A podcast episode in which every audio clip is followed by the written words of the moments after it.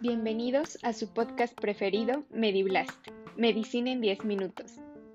Tenemos nuevo episodio y el día de hoy hablaremos de patologías uterinas y su impacto en la fertilidad. Describiremos la anatomía del útero, su importancia y nos adentraremos a patologías tales como miomas, pólipos y alteraciones morfológicas del útero, mencionando la etiología de cada una de ellas, las manifestaciones clínicas y el posible abordaje médico. Una vez más, sean bienvenidos y comenzamos.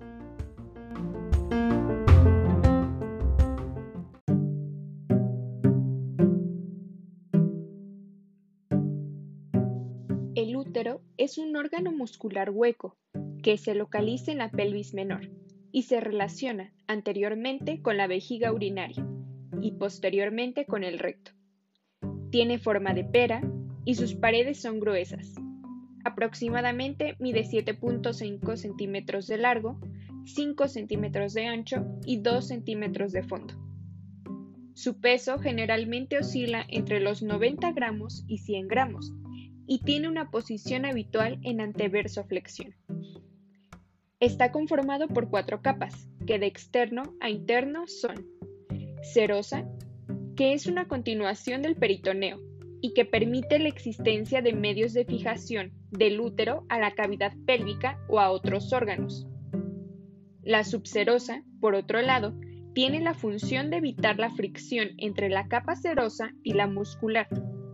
Esta última, a su vez, se conforma de tres capas, donde la externa y la interna presentan fibras de músculo liso longitudinales, mientras que la capa intermedia presenta tanto fibras circulares como longitudinales.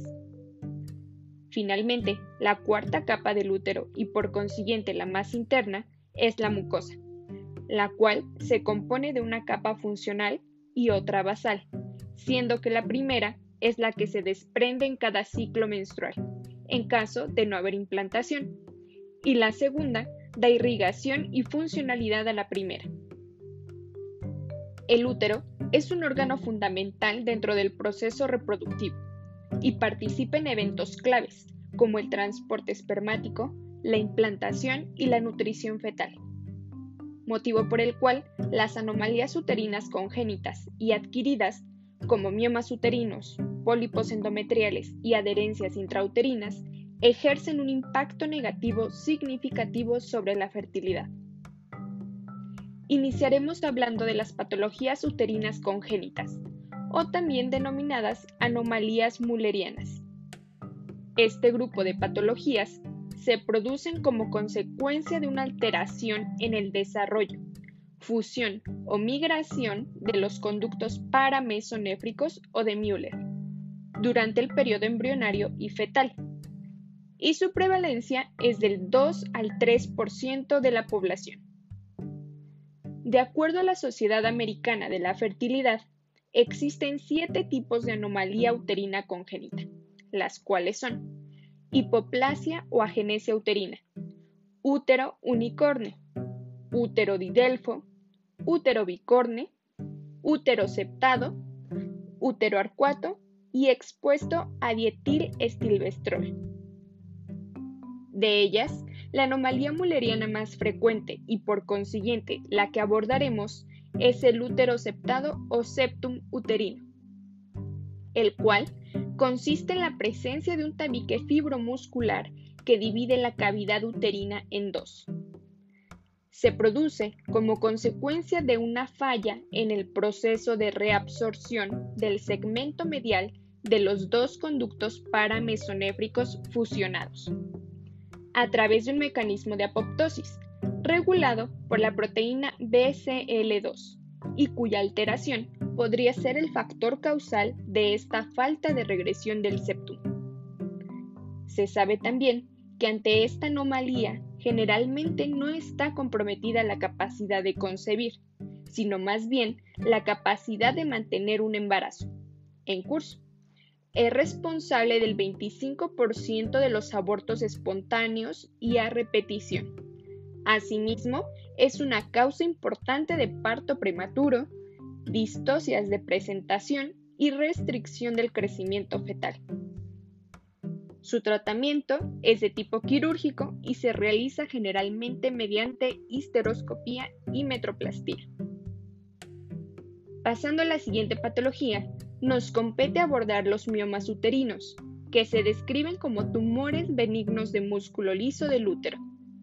Se presentan en el 20 al 50% de mujeres en edad reproductiva se desarrollan en el miometrio y son desencadenados por anormalidades intrínsecas del sitio, por variaciones en la población de receptores de estrógenos, cambios hormonales o por injuria isquémica durante el periodo menstrual. Una vez generadas estas mutaciones, se ven potenciadas por hormonas esteroidales, es decir, estrógenos y progesterona y por múltiples factores de crecimiento, como el factor de crecimiento transformante beta, el factor de crecimiento de fibroblastos básico y el factor de crecimiento del endotelio vascular. Así, la expresión combinada de todos estos factores desencadena respuestas complejas, caracterizadas por proliferación de los leiomiocitos, aumento de la síntesis de ADN y de proteínas de la matriz extracelular, así como también promoción de angiogénesis. Clínicamente, los síntomas más comunes ante la presencia de miomas se traducen en sangrado uterino anormal, que incluye hipermenorrea, metrorragia y menometrorragia, dolor pelviano, disfunción vesical e intestinal por compresión extrínseca, infertilidad e incluso aborto a repetición. Todo ello en función de la cantidad y la localización de los miomas. Bien, de acuerdo a su localización, estos se pueden clasificar en submucosos, intramurales y subserosos. Y el impacto en la fertilidad depende del tamaño y cantidad, aunado a que la probabilidad de implantación del cigoto disminuye considerablemente al haber un mioma de tipo submucoso, debido a la distorsión de la cavidad uterina que éste puede generar. El tratamiento es de tipo quirúrgico. Se realiza una miomectomía, generalmente a través de histeroscopía, laparoscopía o laparotomía, dependiendo del lugar donde se encuentra el mioma. Dentro de las complicaciones del procedimiento se incluye hemorragia, desgarros cervicales, perforación uterina, infección y desarrollo de adherencias postquirúrgicas. Finalmente, abordaremos los pólipos endometriales, que son lesiones focales, hiperplásicas y generalmente benignas del endometrio, cuyo crecimiento es hormonodependiente. Se observan generalmente en pacientes con metrorragia y o infertilidad. Fungen como factores de riesgo para su aparición la edad, hipertensión arterial, diabetes mellitus y tratamiento hormonal con tomoxifeno. Generalmente son asintomáticos, aunque pueden manifestarse a través de sangrado uterino anormal, que incluye hipermenorrea, metrorragia y goteo intermenstrual. Cabe mencionar que el gold standard en el diagnóstico de esta patología es la histeroscopía, procedimiento que, además de permitir la visualización directa de la lesión y la realización de biopsia para descartar procesos malignos, permite su resección.